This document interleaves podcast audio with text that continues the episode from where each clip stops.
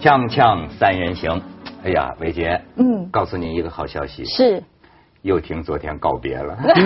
哎呦，我从今天开始要带班带到一个天荒地老。哎，我们的台湾美眉，现最近近期就好像就剩你一个了。台湾美眉，对。对啊，所以你看，当妈是要付出代价的。好消息不是你可以。我我身边八个节目。不是，好消息是你来了之后，很快就会怀孕了。跟这这椅子跟那个小燕姐的椅子是一样的跟人有关系，不是跟你。是跟哦，是跟人。家辉这有灵气，他不提我还想不到。你知道广州话这个三呐，我的幸运数字就是三呐，叫桑啊，生啊，生的谐音。广东人为什么喜欢三呢？哎，我们这个节目的确老弄孩子出来，就是生。哎，还有义军也是对吧？对，义军就是的，而且还有李菁啊，还有好几个我都忘了，这十八年呢。我们可以换一个位置。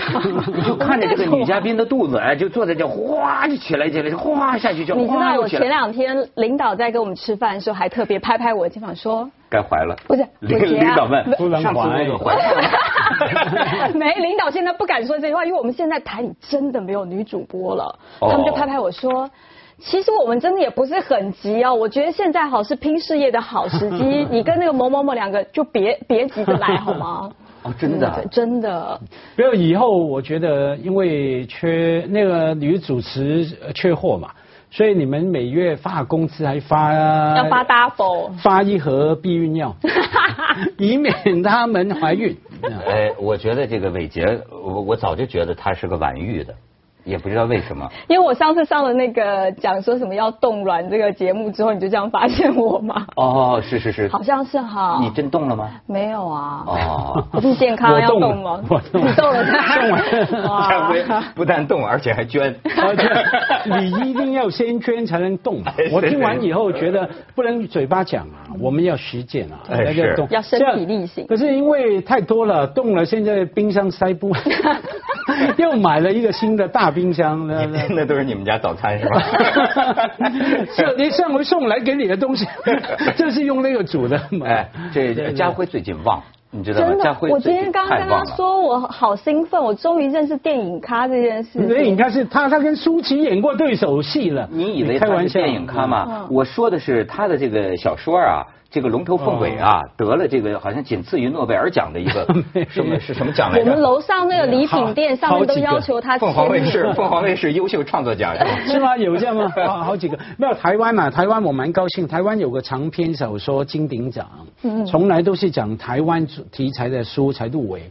那我讲香港历史题材嘛，进入最后五强已经非常光荣。当然还有还是被排出前三名。然后还有内地的人民日报、深圳呃报业集团的评选什么都在前面，可是都不是第一名，最高是第二名，所以就等着凤凰攀个第一名有。哎，不是佳慧，咱们这种人，我们的人生哲学是千万别当第一名。对，第一名很快。我跟你说。你要有最，你要有第二名的实力，但是你当了第一呢，那绝不是你的福气，你一辈子都不安。你最好是有第二名的实，第一名的实力，但是你得了第三名，哎，这一辈子活的光明正大、踏踏实实，而且很怕，而而且不怕被别人踩过，没错，是吧？我心就踏实了。哎，那为什么大家讨厌当小三，都要帮当大婆？理由啥？假如按照你的逻辑，当小三比当大婆好。不是，很难说人愿意当什么，只不过呢，能出来说话的都是大婆。小三他说不定他说不定也很开心，只是他没有告诉你而已，窃喜在心中。哎，当然了，这个家辉现在也是三期了，我觉得。你也是三。锵锵啊，小文学呀，台湾金马奖。哎，我说看出我们这个节目的档次了吗？我们节目的我那天讲了。特朗普，那我这么不红的话，下次还可以来吗？不，你将来有机会，你就差个肚肚子里有人。就是川普、特朗普开的，他说我看中国书，其中一个就是我们的嘉宾查建英的书，弄潮儿。你说厉害吗？我们的这个嘉宾，这个梁朝，我什么管你梁朝伟？我们这个马家辉，太好了。马家辉，哦，我明白金马奖为什么找他当评委，是姓马吗？不止。今年是金马奖五十三届，对，五十三岁嘛，我自己是这样想，没有了，因为我以前写过一堆的小影评嘛，啊，小影评，然后一些评论电影的文字，那他每一年都有一两位香港的电影评论界的人。谦虚了，谦虚了。这个呃，咱们这个这个老马识途啊，这个在在这个港台的这个电影界还是非常红。哎，这个说话很有地位的。所以呢，这个哎，荣任金马奖评委，对吧？那评出了双黄蛋，也是你评出来的嘛？所以你这么捧我呢，吹捧我呢，一定是想我爆爆料。当然了，明白。可是我们今天就等这个，不是吗？可是非常抱歉，因为当评委都签了一个保密协议了。可是不是已经颁完了就有吗？我看网络上都有说什么投票几票啊，什么什么有。我对天发誓有，他们就说谁谁谁到最后是几票对几票，最后第二轮几票对几票最后，所以你今天可以讲。哎呀放心，我已经帮你调查过了。我听说八卦就是说这个周冬雨和那个女的就俩双黄蛋不是？什么那个女的尊重一点，马思纯，我也姓马的，我都喜欢她。是是是，都都都很好。对对。就是周冬雨是我们石家庄之之花，对，怪不得 改变大家对石家庄的印象吧？对不对？就我就是说啊。听说评出来这个之后，呃呃，最后评委又有人要翻盘，嗯，就是提出就是说他不承认，但要重投，嗯，重投，但是最后重投跟议会里一样，重投的动议你们没有通过是吗？啊，对，那里面有真有假，的确是动议重投，然后没为什么要重投？因为这就是金马奖它有公信力的部分，因为很简单嘛，我们开会是让你爆料，不是让你吹，我是认真的，因为这是要纠正那个错误的传说嘛。因为从头不是因为不服这个结果，是因为开一整天，从早上八点半看到下傍晚六点。那前面讨论的时候，大家脑筋还没清醒。啊，这个制度很好的，还没清醒之后呢，讨论到下面呢，什么电影语言、灯光、音效、表演艺术出来了，大家头脑头脑清醒了，也把那个电影周周方方面面都讨论过了。所以到最后呢，就再回头说要不要前面特别很重要的大奖，什么最佳电影、最佳导演、男女主角，都要不要把他们重新来一次啊？当然就那那需要通过嘛才行嘛，没有通过哈。那因为里面为什么出了双旦？我当然是保密协议不能说，我只能说自己一个经验，因为任谁任谁啊，像范冰冰呼声很高啊，演得很好，呃，不幸落选了。那我倒是有个经验，非常意外，因为呢班长之后，我们都知道嘛，任谁的那边都不高兴了嘛，对吧？然后冰冰还是保持笑容很好，一离开会场，我们可以想象，一定脸黑了嘛，给我们早就哭了骂娘了。然后结果呢，结束之后我就回酒店，要上房间换衣服，上来庆功宴，结果一进电梯按关门。突然，一只大手毛手一手进来，挡住我的电梯。他的保镖，我说范冰冰，我想说有毛手，有点害怕的感觉。哎，我真的吓死我，好像一只哥斯拉一样，挡着他开门，进来一个一身高一八七的巨汉。你有被打吗？我几乎我怕就怕在这里，然后进来，原来旁边是范冰冰小姐进来，当然脸是黑的，当然了，啊比黑还黑的，然后呢，身旁边三个，一个一八七，一个一七八，都是高的，站在那边，我还这个可以说一点，还不小心关上电梯之后呢，他们还讲电话，不晓得跟谁报告说，哎，很不幸没拿到，然后说没有拿到。各方的势力非常大，我不晓得什么势力，反正那时候我最怕什么什么？被发现你是评委，最怕他们看出我是评委。哦，三个一八七的壮汉站旁边，还有冰冰姐都比我高，穿着高跟鞋的，那我只好刚好手上有一本金马奖的长刊。我就把头低低下来，然后我就那说对不起，我到了到了，明明我去十八楼的，我马上按五楼，马上电梯门打开，我说对不起，对，这安全逃脱。你看这个冰冰姐就吃了少看《锵锵三人行》的亏了，她是老看《锵锵三人行》，该打谁就知道 电梯里就不能让他活着出来。我觉得你下次他打我打，下次如果这样的话，你就要安慰他说，我投的是给你，但很可惜，这样他就会觉得说啊，你看还是你赏识我多好。这些你们。什么保密协定？八卦媒体都登出来了。我跟你说说，就是说为什么没有停评范冰冰呢？据说呢，哎 我别打我啊。没有演出 其他的。不是范冰冰演的不好，而是说冯小刚导演这部导演的这个这个镜头这个圆的这个玩意儿啊，他这个人呐就特写比较少，老都是这个中景啊较远，所以实际上呢看不大着表情，你明白吗？那这个双黄蛋呢，就是呃八卦媒体讲 竞拍多，就是据说呢，就是说。单凭一个周冬雨吧，好像觉得还有哪儿就不看不够圆满，不太得劲儿。就是说，单凭一个呃马思纯，还是单凭一个周冬雨，觉得都有点不够，少了一点。哎，但是最后据说有一个人，有可能是许鞍华，也有可能是马家辉，是吧？突然说，那既然这样，俩都来嘛。哎，两个。听说的是许鞍华。两个人合成了一个角色，就够这个奖。没错吧，这没错，的确是许鞍华，因为他是那个评委会的主席嘛。嗯。当然不只是主席都可以提案，可是主席比较有眼光、有分量。他说的呃呃，我印象中没有反对的意见，因为的确那个电影名称已经叫《七月与安生》嘛。然后两个人没有对手呢，很难。你真的觉得不够圆满，所以他这样提出的话，大家也蛮同意的。可是重点啊，就很难说什么演的好不好，因为啊，真的是不管电影也好，演员也好，你能够提名呢，真的就只有分挺好跟特好的理由。所以都到最后呢，大家真的要给他一个说法。所以我第一天回香港碰到文涛，我说文涛啊，假如你口才这么好，去到那评委活动啊，基本上文涛的名单，周文涛的名单就可以是金马奖的名单，因为大家都可以提个说法嘛。哎，从这个角度看，你演的怎么样？可是从那个角度看怎么样？要互相说服。你们都是有独立见解的人，你们为什么就会听文涛白话呢？哎，我们这不叫白话，我们有独立见解。我的见解就是接受你的看法，我的见解就是接受你的见解。做锵锵太多了，容易有这个心理暗示，觉 得都得听主持人的。对，锵锵三人行，广告之后见。哎，咱们可以看看上面的风光啊，这个金马奖的这个海报啊。呃啊，不是海报 啊，这是这次啊，四十万罚了一下，是吗？为什为什么罚？葛优瘫嘛，人家现在不可以用葛优瘫的。哦，我连葛优是谁都不太知道，哪有 知道葛优？他不但来了葛优瘫，你往下看，他还来了个北京蹲呢。哎呦，什么那个是陈建斌是吧？啊，对，皇上，皇上，这就是皇上要坐椅子，你要蹲地上吗？就评委开会就在这么一个饭台上是吗？不是，这是因为我们是决审评委几个嘛。那很痛苦，十二天每天看四场电影，看完一场呢，马上跑进去抽烟的抽烟，聊就聊天。我看家辉这个感觉明显像是意见被否决了的样子。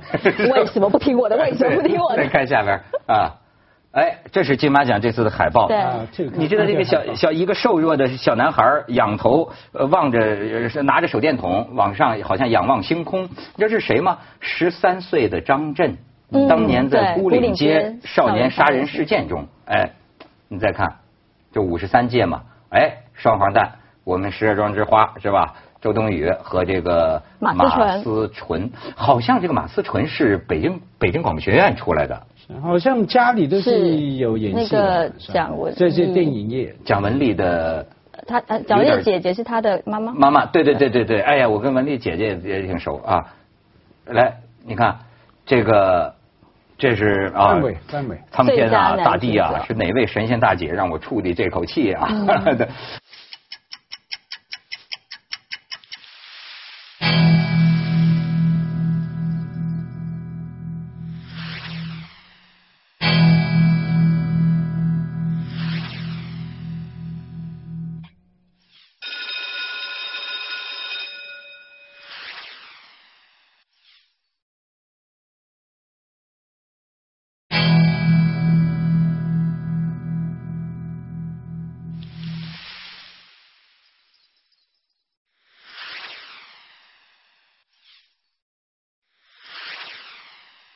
我后来查资料才知道，范伟先生比我还年轻呢，所以人家六六零。六三年的，根据网络上面的资料，五六三年的十月比我还年轻，好像是这样，所以我就很不爽快。人家已经那么成就这么大啊。哎，他也是你选出来的，你不成就更大吗？你换个角度想，他是你没投票的是吧？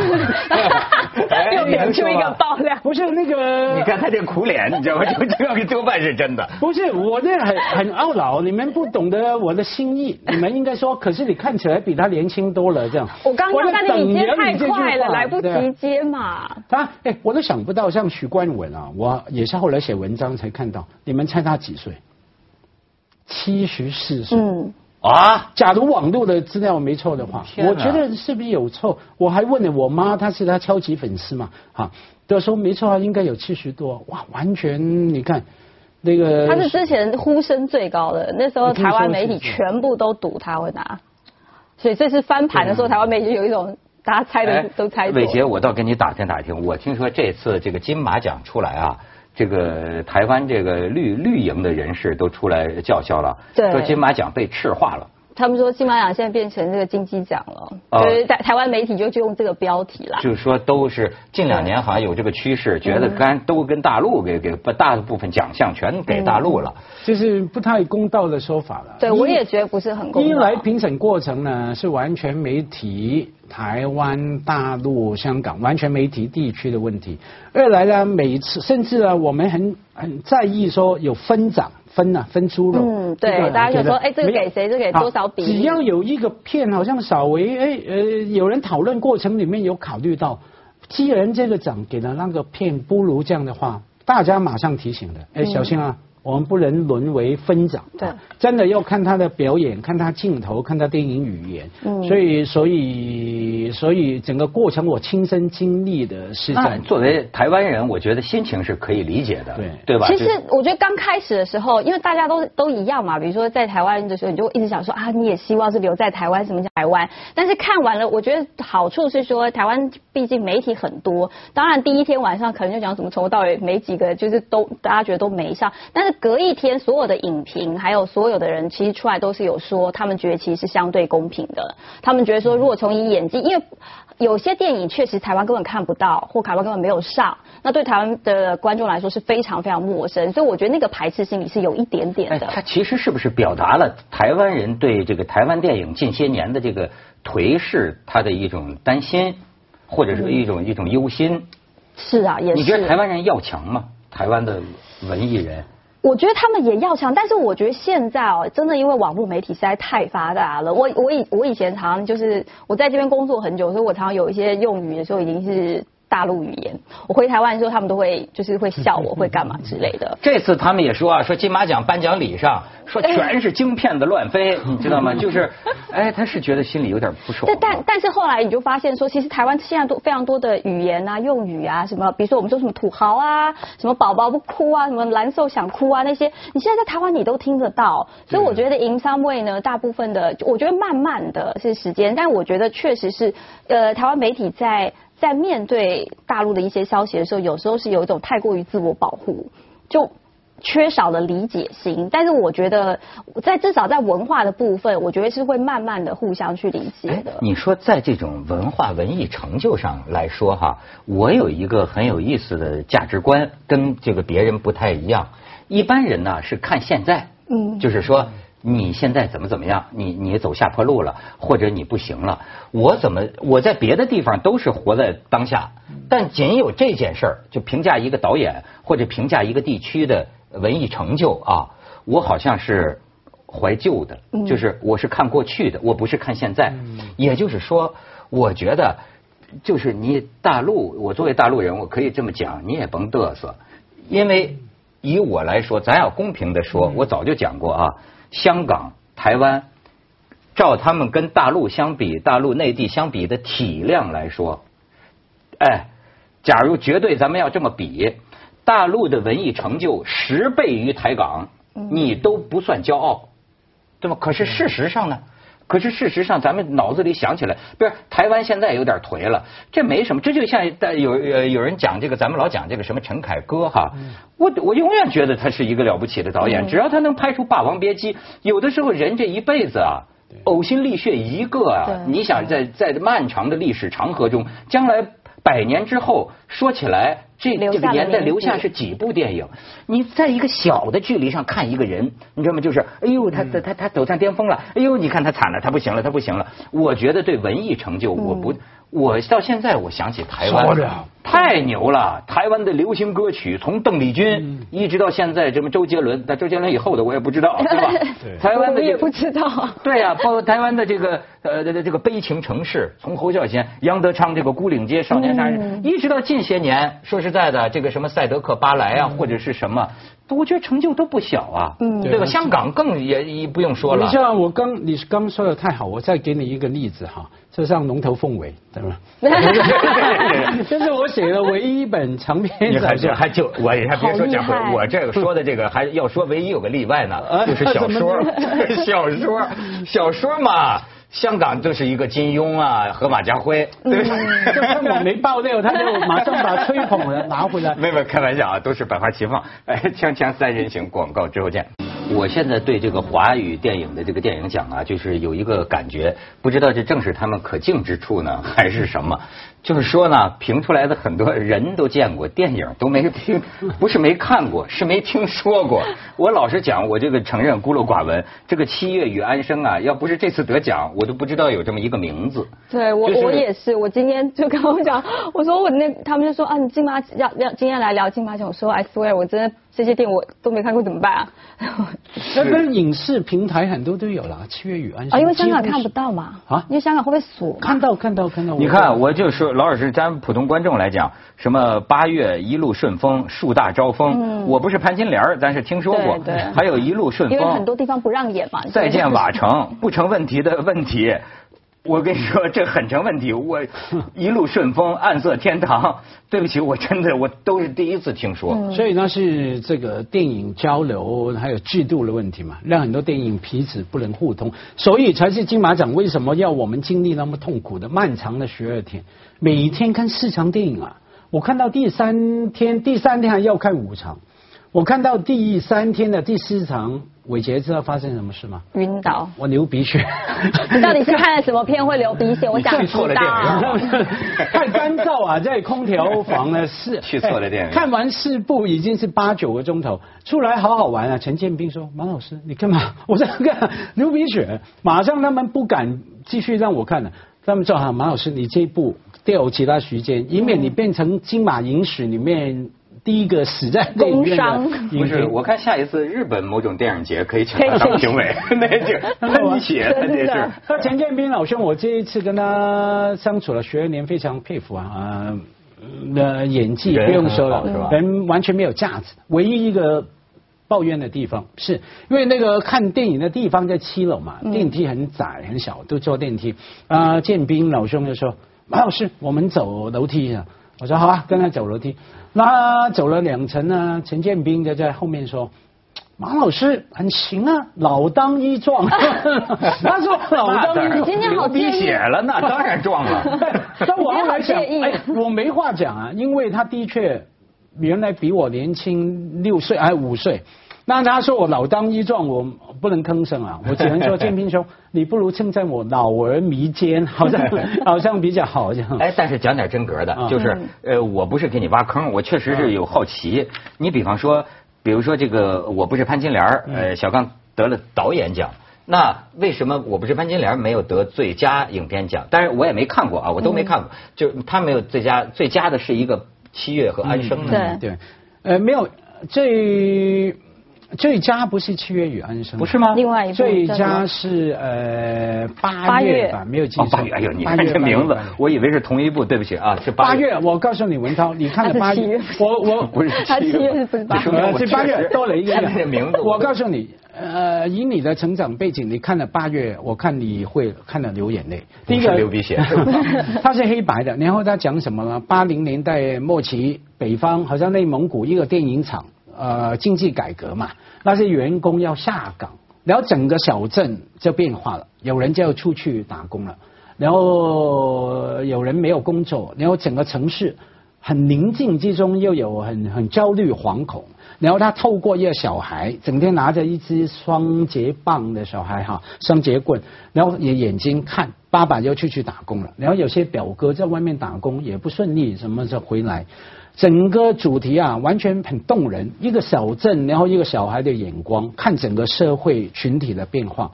然后电影语言，黑白、灯光、光影、声音。我我一个香港人啊，在大城市长大，我看了也有眼。那潘金莲呢？就我不太懂这个，比如说，就说你就看出来这部电影好好在导演，所以就得导演奖。对对对，因为导演又没有把镜头拉近，又看不到他用那种原方的美学嘛，还有他抓这个题材，用他的电影语言来处理这个题材。可是你导演还要控制演出，控制所有的东西嘛。